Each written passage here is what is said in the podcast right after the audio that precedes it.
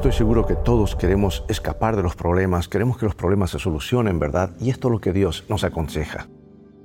Deja tus preocupaciones al Señor y Él te mantendrá firme, nunca dejará que caiga el hombre que lo obedece.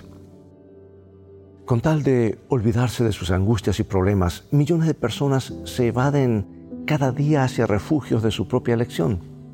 Podría afirmarse que esta es la generación del escapismo, el tiempo cuando el hombre y la mujer insatisfechos consigo mismos recorren ansiosamente seductores caminos que terminan en fracaso.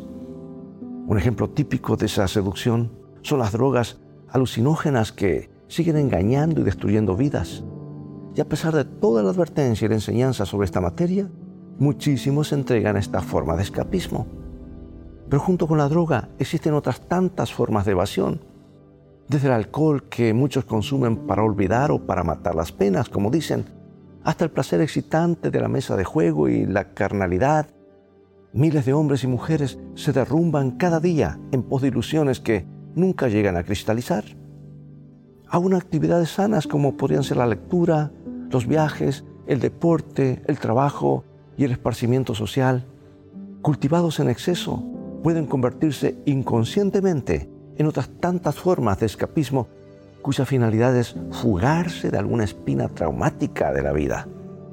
Y esa espina puede ser la desdicha matrimonial, el sentimiento de culpa, el desprecio de la familia, el vacío existencial o cualquier otra situación que produzca desagrado al corazón y que se procure eludir mediante el mecanismo de evasión. Pero pregunto, ¿es esa una solución aceptable? ¿Qué dificultad de la vida se resuelve con solo escapar de ella? Por el contrario, ¿cuántos conflictos se complican y agrandan por no enfrentarlos con valor? El antiguo rey David una vez también quiso escapar y en uno de sus célebres salmos declaró, ojalá tuviera yo tuviera alas como paloma volaría entonces y podría descansar. Volando me iría muy lejos. Bueno, estas palabras, en estas palabras David las escribió, las escribió en un momento de temor y de aflicción. Y parece extraño que el mismo que años antes había enfrentado y vencido al temible Goliat, ahora se sintiese tan débil y frágil que prefiriera huir de sus enemigos. Su temor hizo tambalear su valor, por eso quiso escapar pero enseguida recuperó su confianza en el Eterno y con actitud segura dijo, deja tus preocupaciones al Señor y Él te mantendrá firme.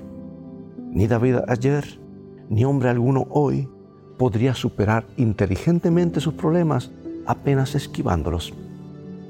El escapar de los males personales sin buscarles real solución es un modo de llevarlos siempre a cuestas para aflicción del corazón Dios te bendiga y recuerda, vamos a un viaje.